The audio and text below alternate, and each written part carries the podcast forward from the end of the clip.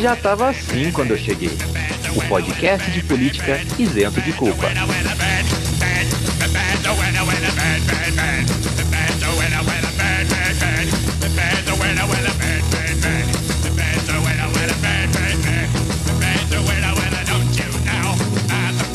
Salve, salve, meus queridos esperançosos do impeachment. Como estamos? Tudo bem? Espero que seja tudo bem nessa agradável tarde, noite, manhã, madrugada. Ou quem sabe espaço lapso temporal que você está ouvindo esse podcast. Meu nome é Vinícius Manduca, cientista social de informação podcaster por empolgação, ao meu lado ele que tem as mesmas ocupações que eu, Henrique Macedo. Salve todos e todes. Ao meu lado ela que tem as mesmas ocupações que eu, Daphne Araújo. Olá, meu povo, minha pova. Maravilha, maravilha. Então hoje nós temos essa bancada para oferecer o melhor que de da análise política que esse país tem para oferecer, tudo da mão de vocês.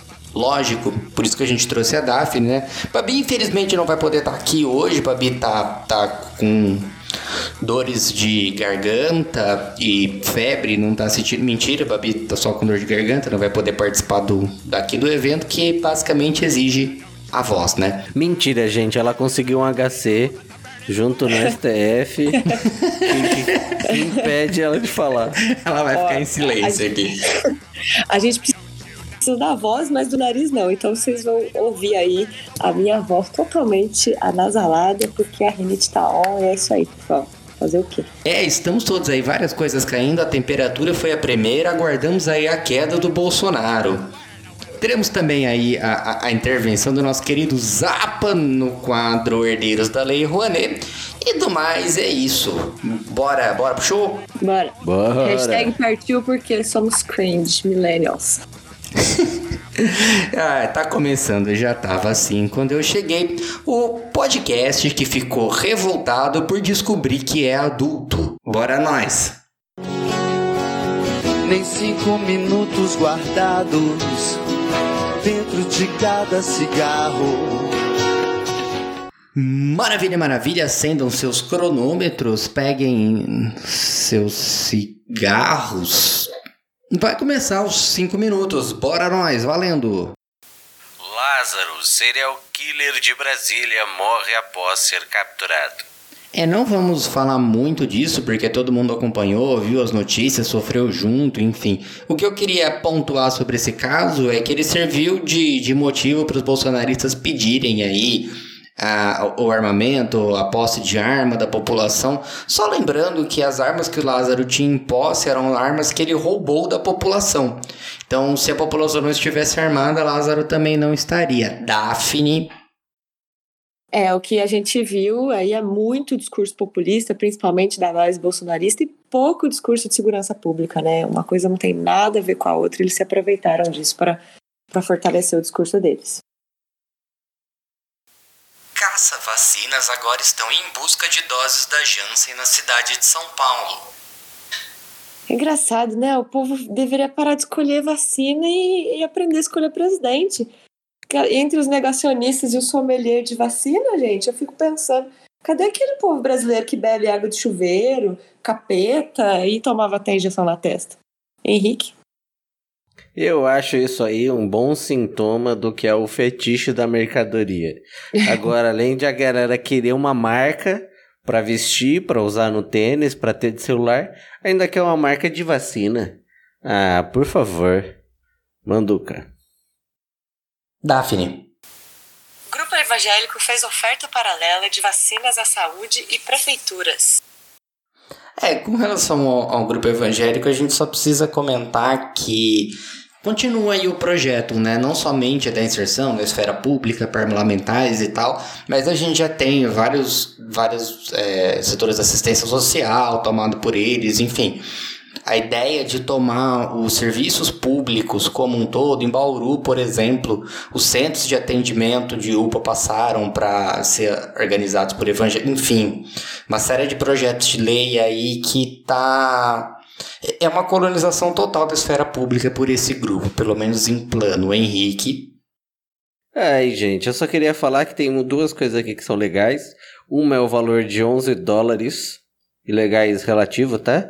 É, são 11 dólares a vacina, ou seja, muitas vezes mais, tá passada, né? Porque é um absurdo. E quem que tava envolvidinho, quem tirou foto com o pastor que ofereceu a vacina? Você acertou, o cara da fantástica fábrica de chocolate que vai desenvolver o Kinderoso que você vai abrir e vai achar aí uma bala de milícia. Manduca. Aparelho boca simboliza a desumanização da pessoa gorda. Ai, tá de sacanagem, né? A galera, em vez de dar isso aí pro Bolsonaro parar de falar merda, não é verdade? Em vez de fazer isso, quer fazer o quê? Quer falar que tem epidemia da obesidade e isso vai resolver? Sabe o que, resolve, ô filho da mãe? Sabe o que resolve? Resolve ter comida justa. Resolve, sei lá, no, no, no Instagram da Tainá e saber o que, que é o, é o trabalho do MST, com comida de verdade, sem hiperindustrialização. Isso é que resolve. Imã na boca é tortura. Daphne. É, exatamente, porque choras, né, nutricionistas? É, é assim, é um paralelo absurdo. O Brasil volta para o mapa da fome e aí a gente tem esse tipo de, de coisa caçoando da nossa cara o tempo todo, né? Não faz sentido algum. Manduca. É, só lembrando em cima disso que a gente está falando de maus hábitos alimentares, uma população que não está tendo que comer ovo quando dá, né? Então, vamos. E, e outra, a gente tem que relativizar também a questão da saúde, não com relação à forma física. É importante a gente sempre estar tá pensando sobre isso. Daphne. Consolidado. Copa América no SBT não dá 50% da audiência da Globo. É, essa a gente só pôs de deleite mesmo, né? Pra ver como realmente ninguém gosta nem da seleção, nem da televisão oficial do governo Bolsonaro, que é o SBT. Apesar do Canal Brasil vai vir aí com um noticiário só de notícias boas, né, Henrique? Ritmo. É ritmo de festa. Parece que quem quer 50% é o Silvio, né? e não dá pra vir por aviãozinho.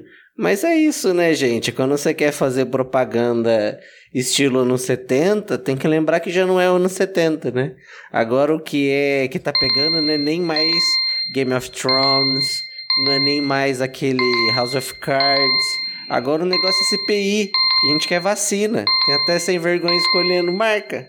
Você acha que agora E é a gente que quer rola, ver? né? Vamos encerrando por aqui. Usamos aí matérias de Pedro Augusto Paiva, Cleiton Freitas, Alice Maciel, Bruno Fonseca, Pabili Flauzino, prima do Rogério, brincadeira, não sabemos disso, e Ricardo Feltrin. Bom, segue aí o recado do Gabriel. A iniciativa Podcasters Unidos foi criada com a ideia de divulgar podcasts menos conhecidos, aqueles que, apesar de undergrounds, têm muita qualidade tanto em entretenimento quanto em opinião. Por aqui você tem a chance de conhecer novas vozes que movimentam essa rede. Então entre lá no nosso Instagram, o arroba Podcasters Unidos, é só escolher e dar o play. Bom, maravilha, maravilha. Muito obrigado, Gabriel. É, é, dessa vez vocês viram que foi o Gabriel mesmo, diferente da semana passada que ele estava cantando Titãs. O Maximiliano pede perdão aí pela edição. Enfim, é, uns errinhos à parte, bora começar, bora falar. E a nossa temática não podia ser outra que não o escândalo que, segundo o deputado Luiz Miranda, iria acabar com a República. Bom, todo mundo tá sabendo, mas a gente vai dar uma, uma repaginada aí. Acontece que os irmãos Miranda, primos do zagueiro Miranda do São Paulo, sobrinhos da Sula Miranda, que tal qual o Bolsonaro é a rainha dos caminhoneiros, que são descendentes diretos também da Carmen Miranda. Enfim, ah, aconteceu que foi descoberto pelos, pelo, um, pelo um dos irmãos, o menos famoso, que é servidor público na área de saúde. Ele pôde diagnosticar um superfaturamento na compra da vacina da Covaxin, que é uma vacina chinesa, cuja compra foi aprovada é, mesmo com, em testes de fase 3, coisas que o Bolsonaro disse que não seria, era inclusive a desculpa para não comprar as vacinas da Pfizer. Tá passada? Né, como foi bem pontuado, e todas as outras vacinas, né, como mesmo a, a Coronavac. Todos lembram aí do Bolsonaro comemorando a morte por suicídio de, um do, de uma das pessoas envolvidas nos testes da Coronavac, enfim. O que acontece é que foi diagnosticado é, essa, esse superfaturamento com a necessidade, se pedia, pedia, pedia para que o, o, o irmão Miranda ele aprovasse esse, esse plano, né, essa compra de vacinas, ele se recusou a aprovar por não ver a necessidade, principalmente daquele valor absurdo. Sim, sim, sim, porque o Bolsonaro recusou uma compra da Pfizer de 50% abaixo do valor do resto do mundo. O Zerinho se enlouqueceu. Não, sério, ele não tá bem. Tá preocupado. Porque, inclusive, era só para falar com o Bolsonaro, não falar com a rainha da Inglaterra, porque ela já passou muita coisa, tadinha. Você vê The Crown? Recusou uma compra de 50% da vacina da Pfizer para comprar vezes 10 vezes, se eu não me engano, o valor, né? 10 vezes mais a vacina da Covaxin, uma vacina que ainda não havia nem sido aprovada, não havia nem sido testada em fase 3.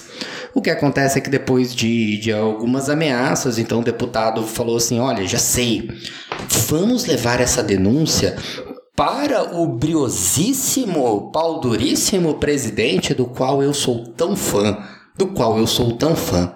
Levaram então a denúncia para o Bolsonaro, que mais do que depressa disse: tá ok, é, eu não vou mexer nisso, que isso aí vai dar muita merda, vou levar para a Polícia Federal.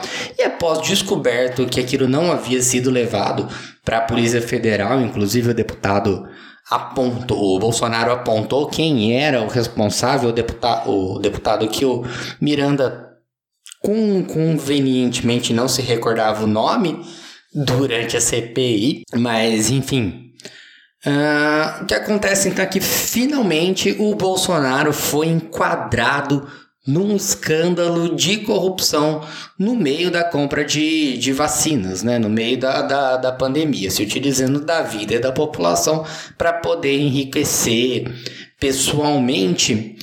E, bom, a gente tá vendo que agora vai dar certo, né, gente? Porque a gente sabe que matar 500 mil brasileiros e atentar diretamente contra a democracia, talvez não seja motivos de impeachment, mas você superfaturar uma vacina com certeza é. É, numa, no, nesse momento, gente, com mais de meio milhão de, de mortos, né? A gente não pode esquecer que não são números, mas tantas mortes que poderiam ser evitadas, com tanto desmonte acontecendo no Brasil, né? Mais essa agora, mas tá passada?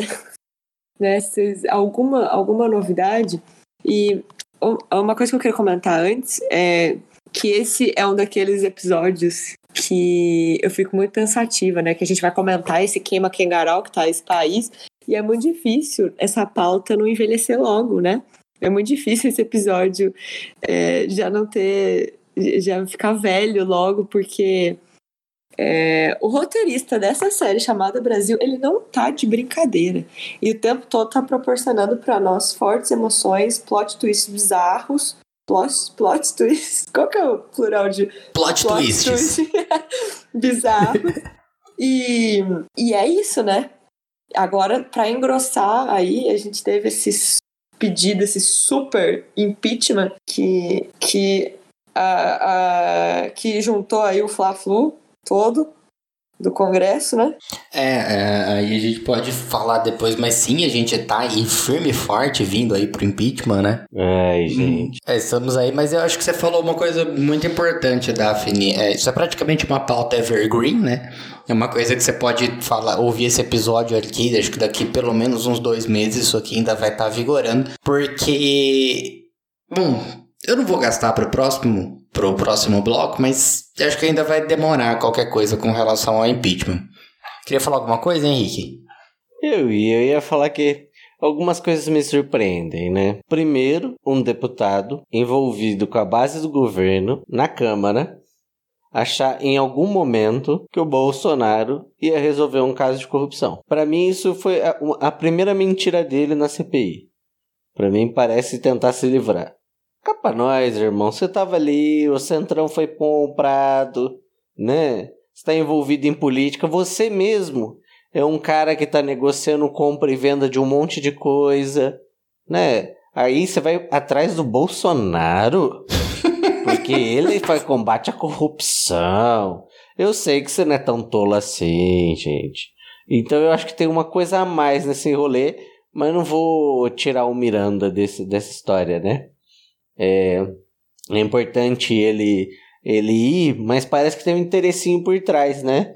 E é muito bizarro mesmo a gente ter que falar disso, porque foi o que você falou. Não bastaram as, as 500 mil mortes, o brasileiro. Ah, não. Ah, não. 500 mil mortes? Ah, não, tudo bem, acontece. Ah, não, ele pegou dinheiro? não. É, e aí, é o, pior, é o ápice do ápice, e aí né? o que preocupa, né? Porque é, esse discurso, né, vai sendo vai sendo comprado por outras pessoas, por uma parte da população. Não, a corrupção não, até porque ele foi eleito com esse discurso de corrupção, anticorrupção, né? Então, Agora a gente. E aí não é mais genocida, então. Agora ele é corrupto. Então agora, ok. É. Então. E eu, eu fico bem preocupada com isso, sabe? Com a adesão que isso vai ter, inclusive, né? Por conta da, de grande parte da mídia e, e a, a, a Rede Globo, principalmente, né? É, aderindo a esse discurso de bom, agora que ele é corrupto, então agora está inviável o governo dele. E aí, o pior é que. Ó, gente, vamos acho- fazer os cálculos aqui comigo, assim, rapidão. O cara passeou e gastou dinheiro público pra fazer uma pá de merda. Faz motociata. O cara gasta o nosso dinheiro pra passear em... com a família em Santa Catarina e juntar e sacanear os outros. Então isso pode, isso não é corrupção. Não. Isso é outra coisa. Não. Isso é porque ele foi eleito, ele pode, é meritocracia. Não faz sentido. Aí agora, não, agora é por causa da Covaxin. Ah, gente, por favor, a Covaxin é só mais uma amostra do que ele sempre foi. Até me perdi no que eu ia falar, mas pode ver, não era, não era tão importante também, não. Por isso que eu nem falei nada. Mas tinha a ver com esse negócio de corrupção também, agora até esqueci. Ah, É, mas o quê? O cara compra picanha de mil reais com o próprio nome. Além de tudo, Não, é as coisas estão tão escancaradas e, e é interessante porque isso contradiz o discurso que vinha do do PT, né? Que essas pessoas falavam, não, mas pelo menos ele não é corrupto. Tá, não, tudo bem, a gente sempre soube que ele era, mas não nem ponto, né?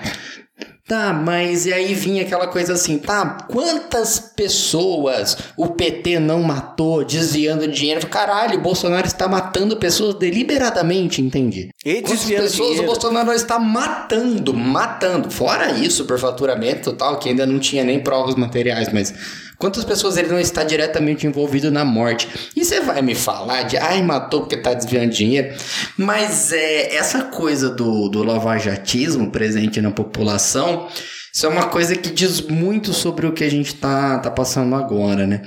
Tive num, num episódio do Prosa sobre Dia dos Professores e o, o Vinícius, o Coyote, ele falou que os professores lá estavam mais preocupados em criar instrumentos para que eles não colassem nas aulas online do que em avaliar e passar a matéria, né? Isso, eu, eu tô trazendo isso porque eu acho isso muito sintético do Brasil atual, né? Eu até brinquei, isso aí é o lava- lavajatismo da educação, né?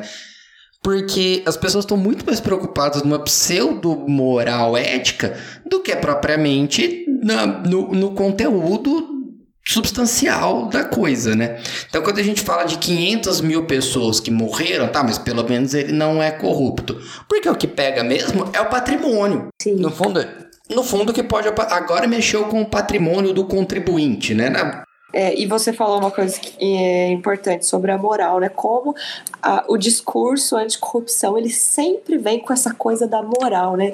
Sempre individualizando uma coisa que é estrutural. Né? Tem um vídeo legal da Sabrina, que ela, Sabrina Fernandes, que ela lê um trecho do livro dela, né? Falando como é um erro gigantesco esse de tratar a corrupção enquanto um dilema moral que pode ser Uhum. combatido em certas pessoas. né? E não como uma coisa intrínseca ao sistema, né? A gente tá, nós estamos num, num sistema capitalista e o lucro sempre vai vir à frente de qualquer coisa. E não vai ser ninguém, né, um paladino da, da moral e dos bons costumes, pelo contrário, que vai acabar com isso. Então, que vai resolver, é, né? o, que, o, o que é bizarro é a quantidade de pessoas que ficaram surpresas. Nossa, não, tudo, tudo bem que ele era genocida, tudo bem que ele era o escroto, mas corrupto, poxa, isso aí me pegou de surpresa. Então, meu amigo, minha amiga, você está muito desavisado da vida, porque é, é, é sintomático do sistema. Né? E é muito louco porque realmente cai numa chave moral que é muito preocupante.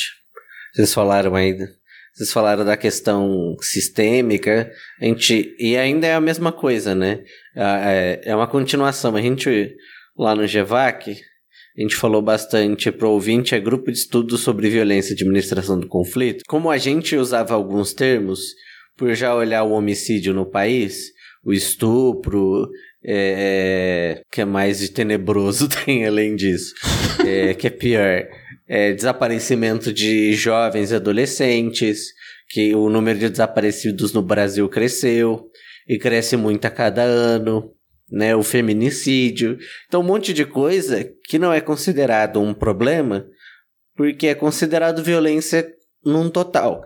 E a chave das é, pessoas. Violência cotidiana, né? É, e a chave das pessoas para isso é mais violência. Então a resposta seria dar armas para professores e mulheres no geral, como se a mulher realmente é, a mulher agora vai ter que ter que é, ser ninja e andar na uhum. rua, porque o problema não é o agressor, não é cuidar da, da cultura do estupro, não é o cara entender que o, tem limite, é ela ter defesa, poder uhum. esfaquear e cortar a garganta dele, antes dele estuprá-la, né? Mas mesmo assim andando de calça jeans, porque ninguém quer uma, ninguém andando de mini saia. Mas aí você vê que essa moral, na pandemia, virou a mesma coisa, porque o povo não tá aí. Assim, quantas mortes? Ah, não, é, não, é verdade. Chegou um momento que o povo tá até mandando cartinha, que não é cartinha, é WhatsApp, falando, ai gente, vocês só falam notícia ruim. É. Para de falar de morte, vamos falar de vida. E não faz sentido. Aí, o pior é, quando entra a corrupção no meio, é muito bizarro, porque isso aciona um gatilho que é sempre utilizado o tempo todo, como se essas outras coisas não fossem uma corrupção não fossem um problema. E aí o cara, para ser julgado, então o cara falou de estuprar a Maria do Rosário, falou que não estupraria porque ela não merecia, que ela era feia, que ela era não sei o quê. Olha, jamais estuprar você porque você não merece. Falou um monte de merda de um monte de gente, expôs um monte de gente a risco, falou de metralhar todo mundo. Vamos fuzilar a petralhada aqui do Acre! Aí não, agora é que ele tá pegando dinheiro e colocando no bolso dele. É. Gente, é muito bizarro, porque volta a relação. A gente falou do Giddens, no, eu, eu falei do Giddens, né? Vocês não falaram, desculpa. É, a gente falou antes, eu falei antes. E é isso, parece que é a moeda de troca mesmo, né? O símbolo de troca. Então aí pegou. Sim. Porque agora você você que tava aí falando que era por mim, que você queria que eu saísse, ele nunca quis que a gente saísse de casa por ele. Só que uhum. ele só queria voltar à normalidade, falar um monte de bosta. Enquanto ele não vacinasse ninguém, ninguém ia pra rua protestar também. E agora vai falar que é, é por causa Esse é um outro ponto. É, Esse é um outro ponto que eu queria comentar. É a questão da, das manifestações relativas à vacina, que isso foi. Pouca gente falou, né? de como ele realmente estava com medo de, real, de dar a condição, porque ele sabia que quem estava indo para a rua era só quem era partidário dele, uhum. porque já estava nessa campanha. Quem era contra ele estava ficando em casa. Então, essa recusa na compra de vacina, isso também está muito associado a isso. A não deixar o pessoal ir para a rua. Sim. E aí, a, o discurso que vem sendo, né? Ah, e ele é corrupto, ele é desumano, então ele perdeu o direito de governar. Porra! Ai, pode ah. falar palavrão? Porra! Pode, porra! Porra! Agora! Sabe, depois de todo esse tempo, precisou um escândalo de corrupção, sabe? É, precisou né, uma, uma CPI cheia de plot twist, cheia de até de. Estamos aí aguardando os próximos os próximos capítulos, né, precisou que ele superfaturasse uma vacina para que as pessoas percebessem, sabe? Pois é. E o pior é que foi esse exame de corrupção, né? Porque os outros exames, não importa se ele favoreceu a empresa que ajudou o filho dele mais novo a virar um empresário de sucesso, meu. que sei lá o que faz aquele moleque lá, não sei fazer TikTok pagando É de pá. TikTok só. O escândalo Da, da esposa, ensinou- né? É, o escândalo da esposa, o escândalo do Flávio, o escândalo do Eduardo, tudo que tem a ver com ele. Você já viu eles? Sem eles? Não tem, gente. Os caras até filmam de final de semana o cara falando.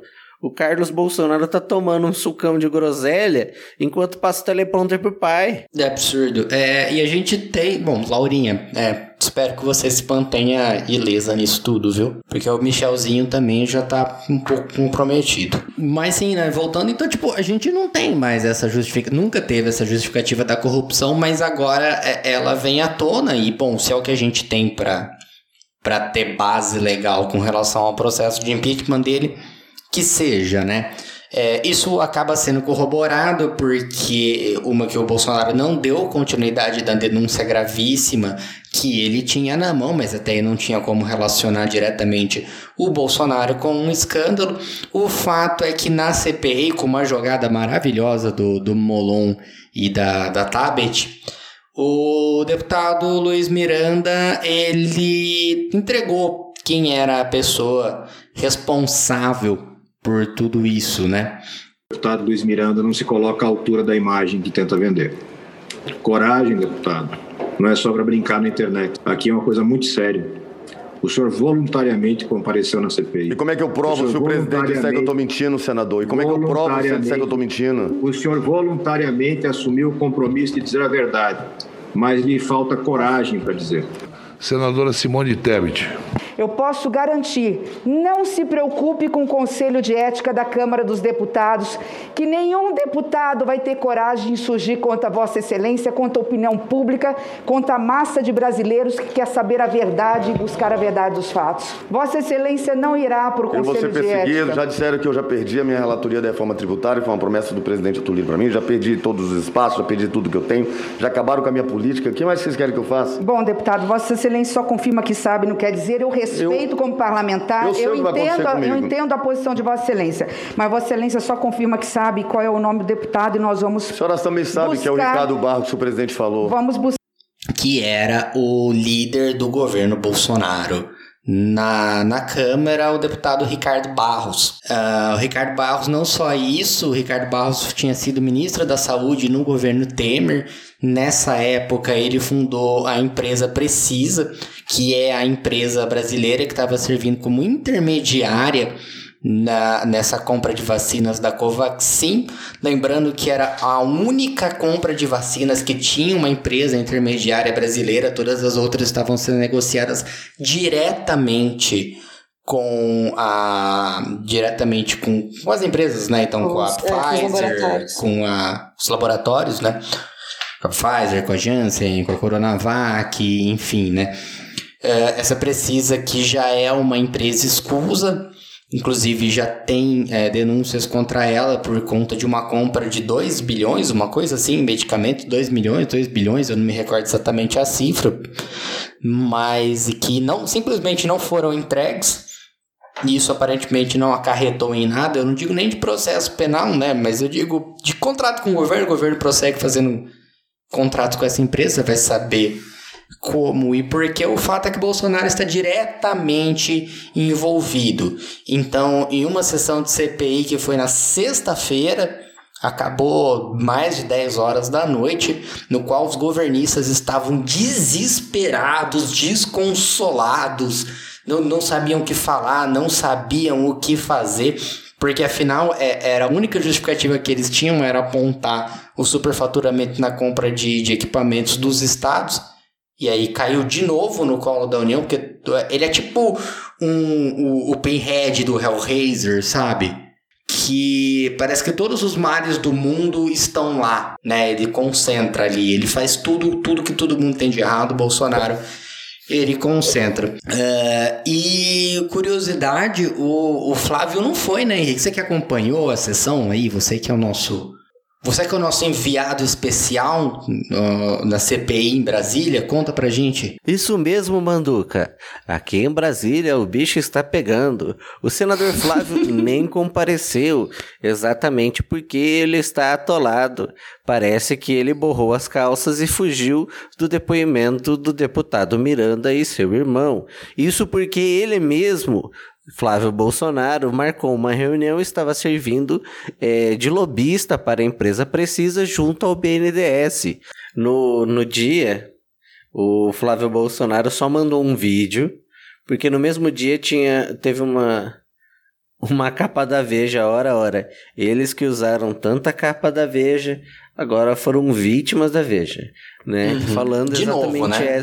é, falando desse problema que é um problema gigantesco que não é lobby, né, gente? Quando ele, enquanto senador, vai e começa a fazer é outra coisa, tráfico de influência. Aí é que a gente pode chamar o delay para falar depois.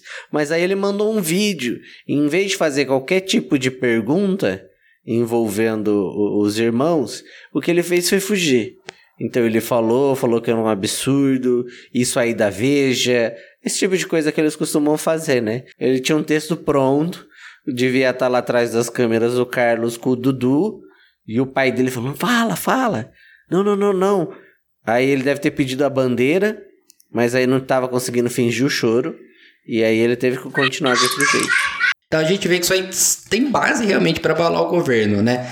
E não só isso, ah, a Folha divulgou uma reportagem na- ainda naquela semana que havia uma, um pedido de propina, propina, propina mesmo, tipo, é, aquela coisa do, do, do vídeo do Porta dos Fundos, sabe? Aconteceu uma casualidade aqui, certo? E essa eventualidade provocou o quê? Causou toda uma ocasião desfavorável no sentido de criar uma opção de resolução oficial para a coisa toda. Estão me acompanhando?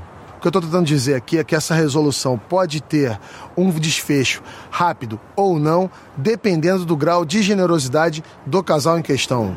Mas enfim, é aquela coisa tradicional da milícia mesmo, dizendo que era um dólar por vacina comprada, que seria superfaturado para aí poder ter o. o para poder realizar aquele contrato. É, pelo Ah, menos dessa vez eles não estavam falando que para defender a vacina eles iam precisar receber alguma coisa, né? é, não, pelo menos dessa, dessa vez específico, não. Não estão dando tapa na cara de ninguém e mandando, ó, vai tomar vacina lá da outra marca, pode ir. O fato é que tá fechando realmente o cerco em cima do governo Bolsonaro. Agora eu quero saber, o que, que você acha, Henrique? Você acha que agora pegou o governo? Você acha que agora a gente vai ficar feliz? Eu sou pessimista, não. Tem muita coisa aí. Daphne, o que, que você acha? Você acha que agora é o nosso momento de ficar feliz? Ah, tá, sim. Sim. Maravilha, vamos discutir isso no próximo bloco, então? Bora. Bora. Beleza, então, Zapa, dá um recadinho pra nós. Herdeiros da Lei Rouanet.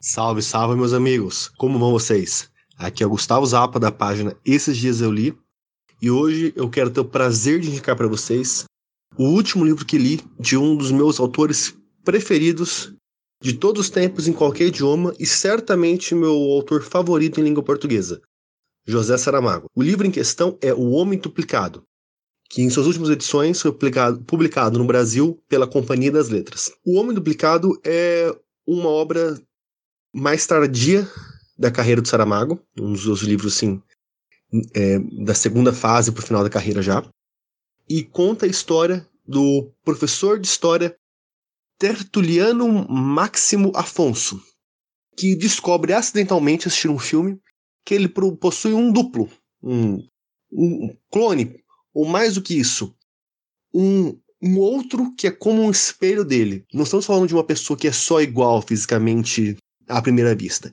É um outro indivíduo, um outro ser humano que não é irmão dele, não é irmão gêmeo, não tem nenhuma relação que ele nunca viu, não sabe quem é, mas que é milimetricamente igual em cada mínimo detalhe, desde o corte de cabelo, ao bigode ou falta de bigode, as pintas, marcas, tudo. É o clone dele perfeito, um outro ser humano que reproduz ele identicamente. E ele entra em uma espécie de jornada, numa certa obsessão de descobrir quem é esse indivíduo e conseguir falar com ele. Porque nem, nem o nosso tertuliano sabe bem. Ele só tem esse ímpeto, essa necessidade de ir atrás da pessoa, como que para satisfazer essa curiosidade quase mórbida, ao mesmo tempo que tentar ter certeza de quanto essa igualdade se perpetua. Pois ao longo que a gente vai ler na obra, a gente percebe como essa descoberta vai afetando a percepção de auto-identidade e a auto-percepção do Tertuliano.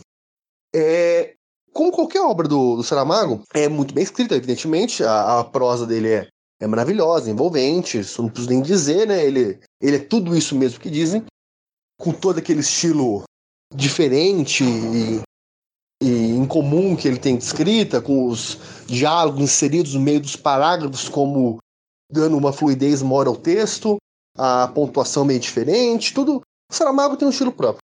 E claro que é, ele, ele provoca várias reflexões na gente, principalmente esse tempo que eu já falei, que é o do que faz a nós sermos nós, o que nos define como indivíduos, quais os elementos constitutivos da nossa identidade que nos permitem dizer que nós somos nós e não outra coisa. É, a, essa, essa descoberta do Tertuliano de um, um outro igual a ele, mesmo que aparentemente com personalidade diferente, carreiras diferentes, uma vida diferente, borra um pouco a, a autoconsciência dele. Então, ao mesmo tempo que ele tem esse ímpeto, que ele não entende bem, tentar encontrar essa outra pessoa, eu tenho a impressão também que é uma vontade, uma ânsia de se auto-reformar como indivíduo, como se aquela existência comprometesse a própria existência dele. O livro tem um final é, dramático, é, interessantíssimo, um pouco, talvez, por mais que o livro inteiro seja fantástico, no sentido de fantasia, tá? É, talvez seja onde o livro quebra um pouco a sua verossimilhança interna. No finalzinho, eu acho que o final, é, o Saramago dá uma forçada na situação para a gente se convencer da, da, daquele, daquela, daquele contexto, que os personagens vão aceitar aquilo daquela maneira. Mas, de uma forma ou de outra, é uma leitura agradabilíssima, é um romance fantástico, um romance relativamente curto, que vale extremamente a pena ser lido, como qualquer outra coisa que o José Saramago já tenha escrito. Inclusive, fica a recomendação geral pela obra do autor lusitano, desse ganhador do Prêmio Nobel de Literatura, desse homem que dedicou a maior parte de sua vida à palavra escrita e à reflexão sobre o ser humano por meio da literatura. É fantástico, indico profundamente. Espero que gostem, tá? Qualquer versão que vocês podem encontrar do livro podem comprar, porque como o Saramago escreve em português, não tem que se preocupar em caçar a melhor tradução. Já está no nosso idioma original. E não se preocupe por ser português de Portugal, porque não há maior estranhamento nesse caso. Vocês vão achar, se vocês nunca leram um livro no, dos nossos irmãos lusitanos, vocês vão estranhar por umas 5, 10, 15 páginas no máximo. Logo depois já vão se acostumar. E é bom pra gente aumentar nosso vocabulário por, por os sinônimos que os portugueses usam para as coisas que nós temos aqui, que a gente não fala, que a gente não conhece é muito bacaninha também esse exercício aí de estranhamento nosso com a nossa própria língua. Tá certo? Gente, é isso. Dicasinha rápida por hoje. Espero que vocês estejam passando bem, que estejam se cuidando. Lembre-se, usem máscara, se vacinem quando possível, protejam a si protejam o seu. Um beijo no coração, até breve.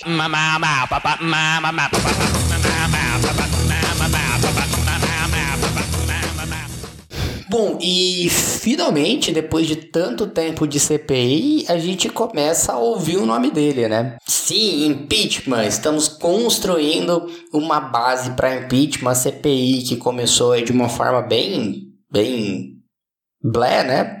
Na verdade, ela começou muito apontando o dedo na cara e humilhando o ministro, humilhando o ex-ministro, todo mundo acompanhando. E depois do Pazuello, realmente deu uma baixada, né?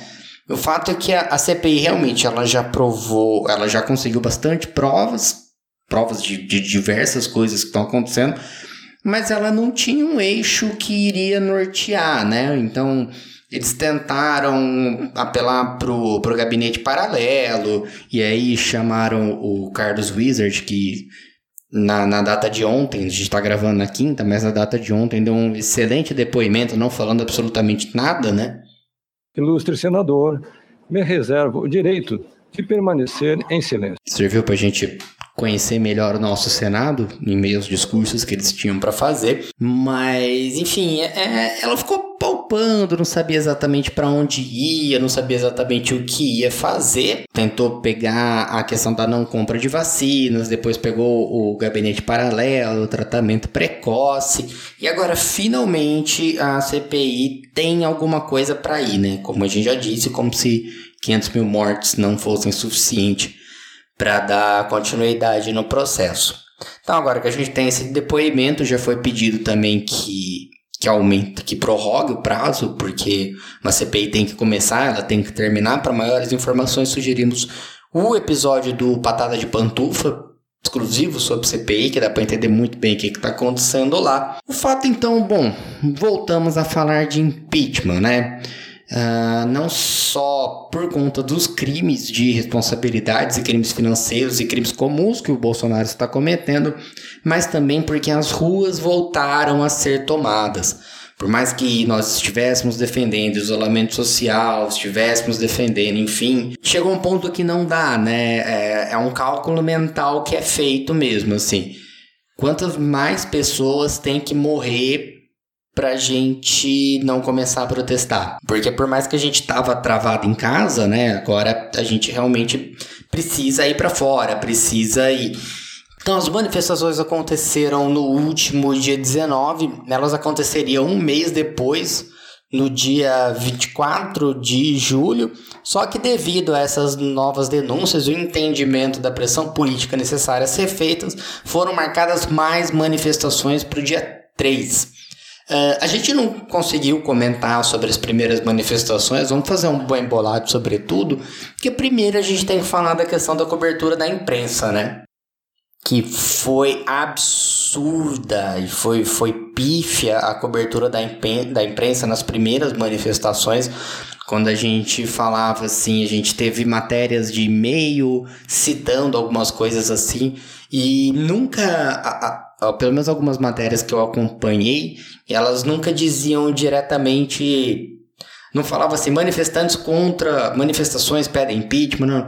Manifestações pelas vacinas, pelo fim do coronavírus e contra o governo Bolsonaro, sabe? Tipo, sempre. A manchete sempre minimizava o impacto ao governo.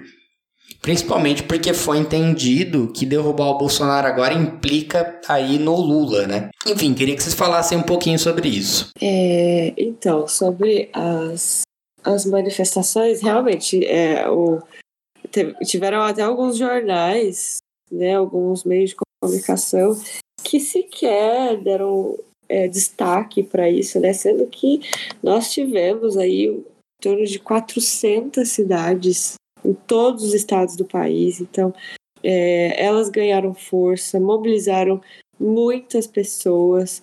E uma coisa que é, é um terror a gente ver, né? As pessoas diante de um vírus mortal, as pessoas saem às ruas porque o Bolsonaro é mais é mortal do que esse vírus, né? A, a política de morte dele nos deixa ainda mais em risco. E estava tudo muito, é, apesar da tragédia anunciada que é fazer isso, né? E aí as pessoas na, nas redes sociais se degladiando, ah, ir ou não ir, e isso não não estava em jogo, né? Eu acho que é uma é, não dá para julgar quem escolheu ficar em casa, não dá para julgar quem escolheu ir, mas as as fotos, né, os registros estavam mostrando as pessoas com muita responsabilidade, né?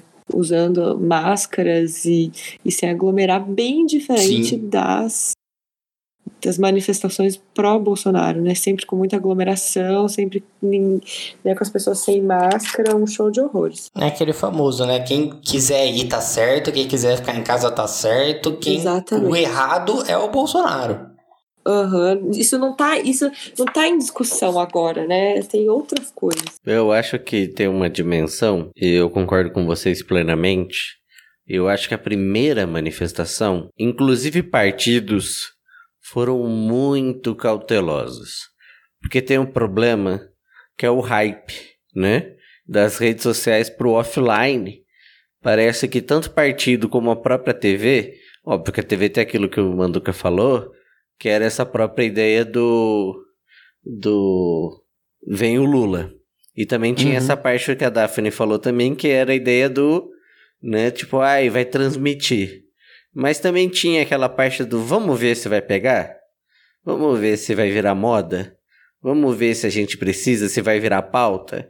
Sabe? Nem parece a mesma emissora que fez um fez um furacão por causa de da só porque a, a Dilma imitou imitou o Neymar, agora virou crime. Mas tudo bem. Sim. O Robinho, para quem é mais velho né? E isso que não era nem pedalada, pedalada não era crime, né? Era só ali um negócio que você tinha que fazer para fazer a coisa andar. E tá cheio dessas coisas no Brasil, né? Processo legislativo, o povo caga por, por pra regra e ninguém caiu por causa disso. Mas aí veio as manifestações, e aí eu acho que o primeiro tava todo mundo colocando o dedinho para ver se funcionava e também para ver o que, que o Bolsonaro ia falar. E esse é o problema da reação também, né? Ficar esperando o que ele vai fazer. E o Bolsonaro também começou a flopar. Porque a motociata dele parece que teve, sei lá quantos centenas de motoqueiros, mas grande parte desses motoqueiros em São Paulo não era de São Paulo. Era de outros estados que foram apoiar ele. Então acho Sim. que o povo foi pegando carona e aproveitando essas brechas, né? Igual quando depois teve a manifestação, ou foi antes, vocês me, me corrijam, mas aí depois ou antes teve aquela publicação do do quanto o governo dele estava sendo aprovado ou não, que dá o hype. É, e tem um lance também que, que além das fake news com relação à motociata dele, né, que na realidade ela foi bem, bem pequena, foram só 6 mil pessoas ali, é, ele fez uma no, no final de semana seguinte das manifestações da esquerda, que não deu ninguém, né? Na verdade, a, ela foi baixa e ela quase não foi noticiada, né? Então você vê que ele tá perdendo as forças das ruas, que eram as únicas forças que ele tinha, né? Uhum. Então realmente a, a, gente tá vendo, com relação ao cenário para impeachment, a gente tá vendo aí um cenário de rua. Fora isso, tem as entidades sociais que estão sim se mobilizando, né? Então você tem ali o pedido do super impeachment de movimentos sociais, sociedade civil, suprapartidário, não sei o que lá, entregaram na mão do Lira que já falou que não vai passar, não vai botar em pauta isso. Bom, alguém tá surpreso com relação a isso? Não. E eu queria falar que impeachment é Jake Dama, né? Então, eu acho que o povo devia pegar leve, porque essa coisa de vários nomes assinando junto só vai juntar. Né? Eu acho que só daria impeachment se fosse não fosse o Arthur Lira ou o Rodrigo Pacheco. Né? Talvez é. aí daria. Eu acho que isso me lembra muito o Somos 70% lá, sabe? Que é uma. Uhum. É, o ah, suprapartidário. É, o suprapartidário e tal, mas é uma iniciativa muito feliz, mas que ela não, não tem uma força, né? Não tem um engajamento real, assim. Todo mundo olha é e fala, uma... ai, que bonitinho. É uma festa com muita gente. Não é. significa que ela é boa. Gente, festa estranha com gente esquisita. Eu não tô legal. Ai. Mas eu vai para frente e vai para trás, e tipo, e o centro? O centro vai para frente? Não, o centro, o centro é centro, sabe? Gente, até a Xuxa tá convidando os fãs para as próximas manifestações. E aí é aquela coisa, né? Junta todo mundo e fica esse megazord do, do terror aí. E os próximos atos contra o Bolsonaro, até o PSDB já, já tá anunciando participação, o MBL tá e, e o medo disso virar junho de 2013 de novo, né? A diferença é que, Sim, de novo. lógico, na, uh, não tem nada a ver uma coisa com a outra, mas a gente sabe que por mais que essas manifestações estejam ganhando força, por mais que mais pessoas, mais grupos e, e frentes e partidos tenham se, se mobilizado, o Arthur Lira está sentado em cima de 125 pedidos de, de impeachment e ele falou que não vai mexer nisso. Né? Então. é que eu acho que o Arthur Lira, essas questões das ruas, eles vão ser também determinantes para ele, porque o Centrão sempre faz o cálculo político, né? O que, que eu vou perder, o que, que eu vou ganhar, né? Então eu não acho que o Arthur Lira seja um grande. Uh, uma grande balança. Depende do que vai estar em jogo e depende do quanto o Bolsonaro está disposto a ceder para se manter lá. O problema dele sair é que ele vai ser preso, né? É. E eu, eu percebo que há também uma parte da, da oposição, né, que fala que ah, esse impeachment não vai rolar, esse impeachment, esse impeachment não vai acontecer. É difícil falar impeachment com nariz estupido, viu, gente? Valorizem. esse impeachment não vai rolar, então vamos esperar aí até 2022, vamos focar. Só que a situação tá insustentável, né? E aí agora é. vem esse super pedido, esse super pedido protocolado e a gente achando que vai, né, vai pegar fogo no parquinho. Acho que a gente tinha que fazer uma meta. Depois a gente dobra, dobra a meta. Droba. é. Isso, a gente dobra, droba, a gente faz. Uhum. Devia ser um por semana. Rolando. Um por semana.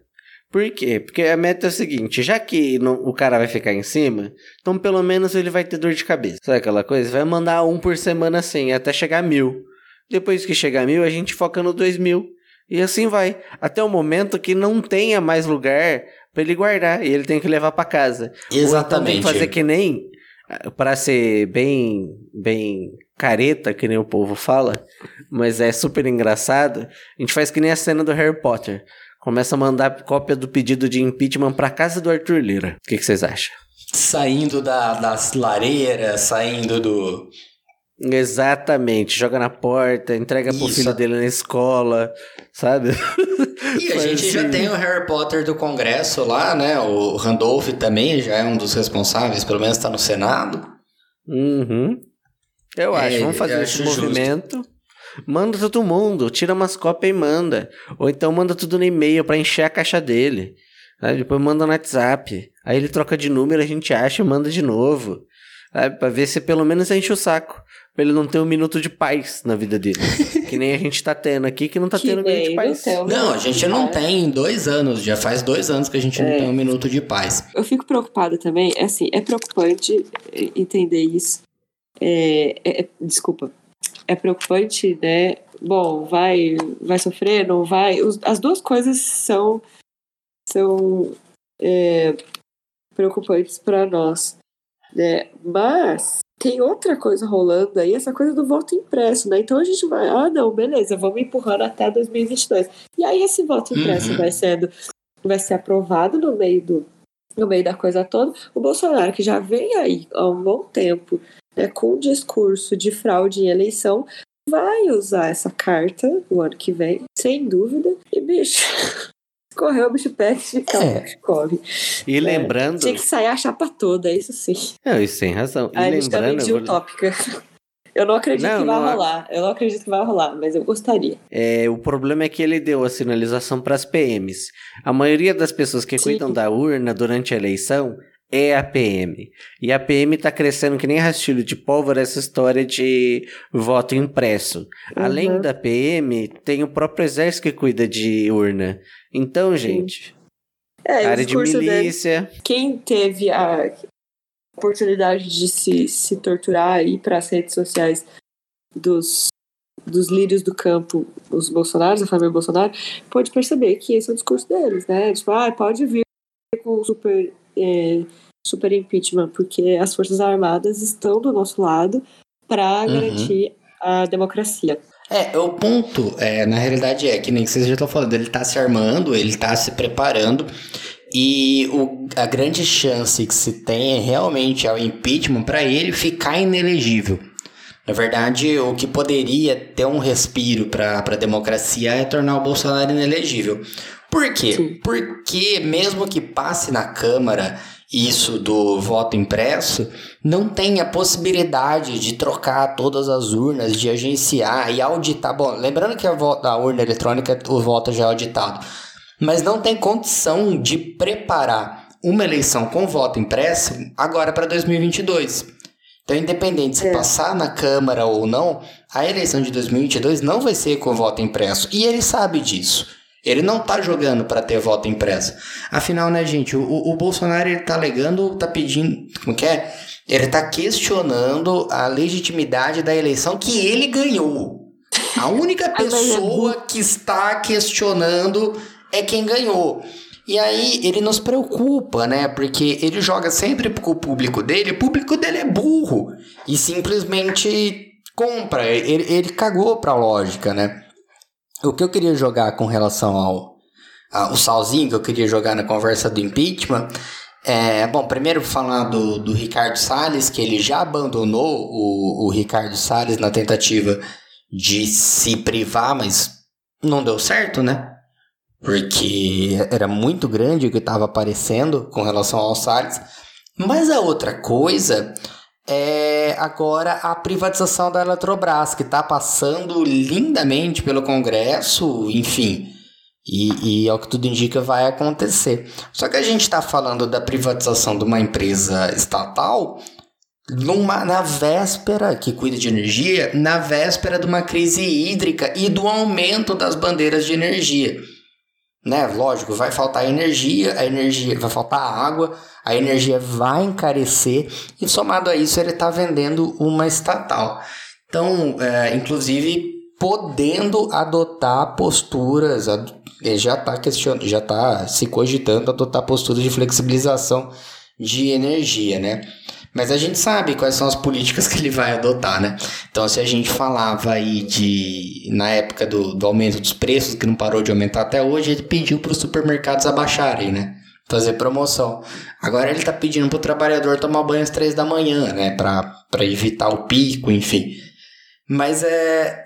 Na verdade, Bolsonaro ele entra num loop que, por, energético mesmo, porque ele foi o cara que, que acabou com o horário de verão, né? Que tinha exatamente esse motivo.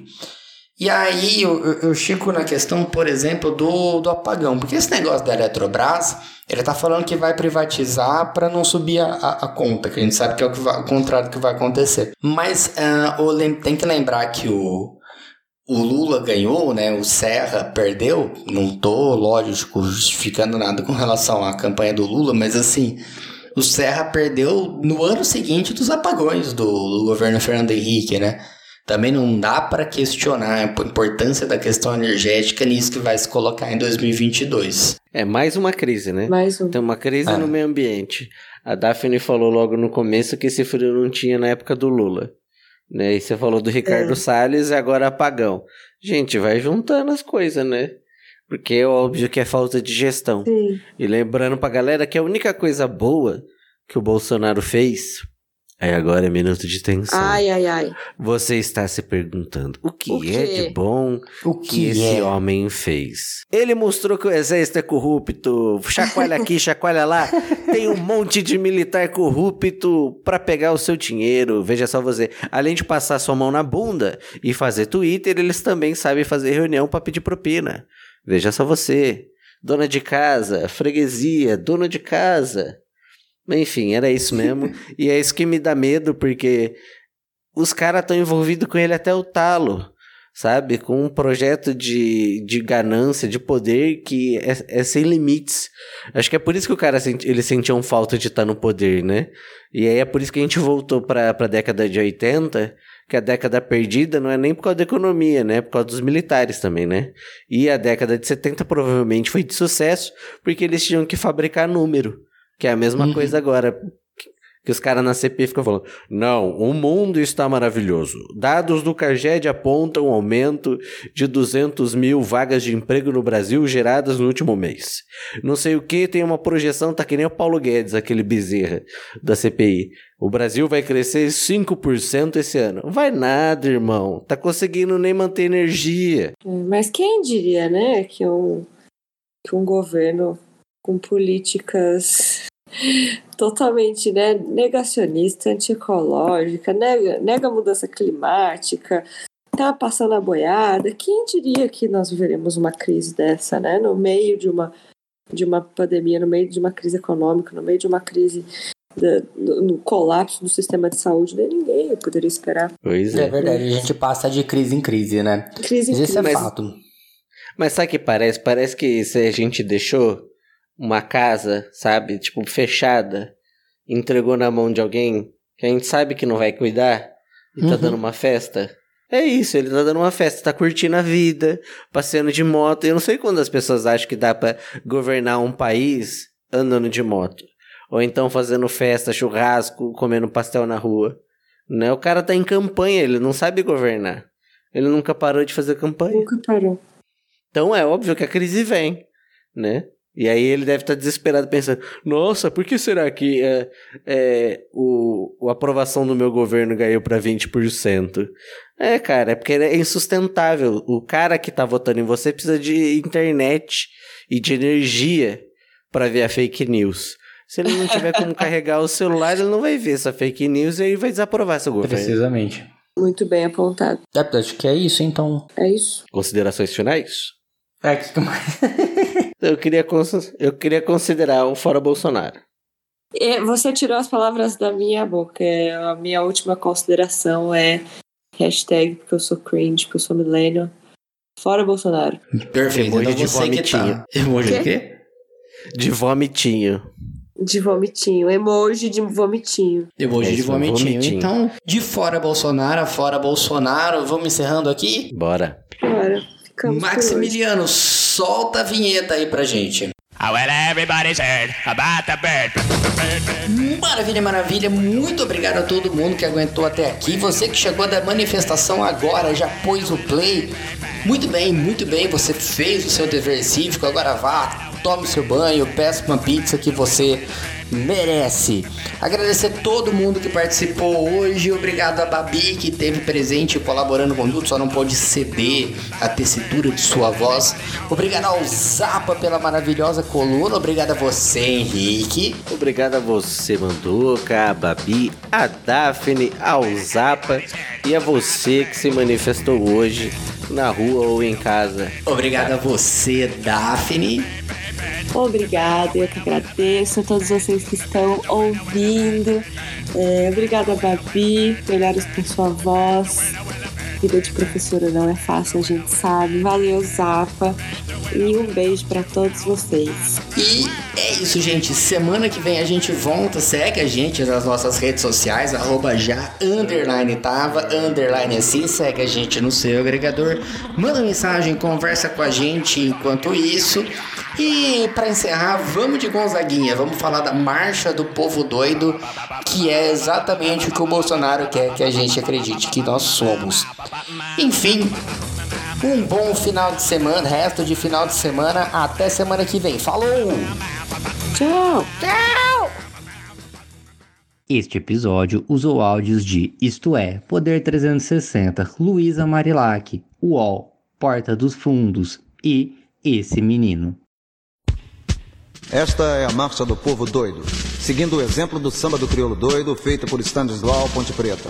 Lá, o crioulo ficou doido por ter que fazer o seu samba enredo com todos os personagens da história do Brasil. Aqui quem está doido é o povo, que parece ser o grande culpado pela crise de energia, pela caristia, pela policia e pelo mistério de uma coisa chamada anistia, que se você não sabe, não permitiu ao anistiado ser reintegrado a seu trabalho, a não ser que passasse de novo por um novo júri, uma nova censura, de modo a que não atrapalhasse uma coisa chamada abertura. Matei a dana de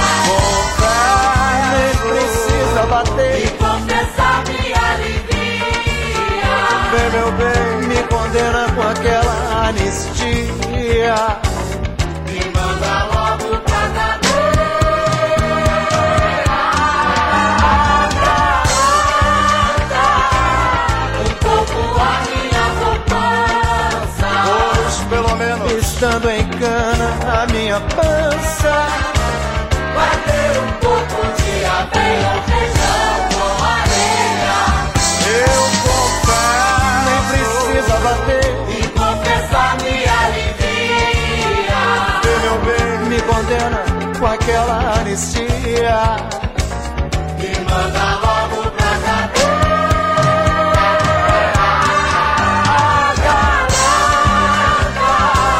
O corpo a minha poupança. Pois pelo menos estando em cana minha pensa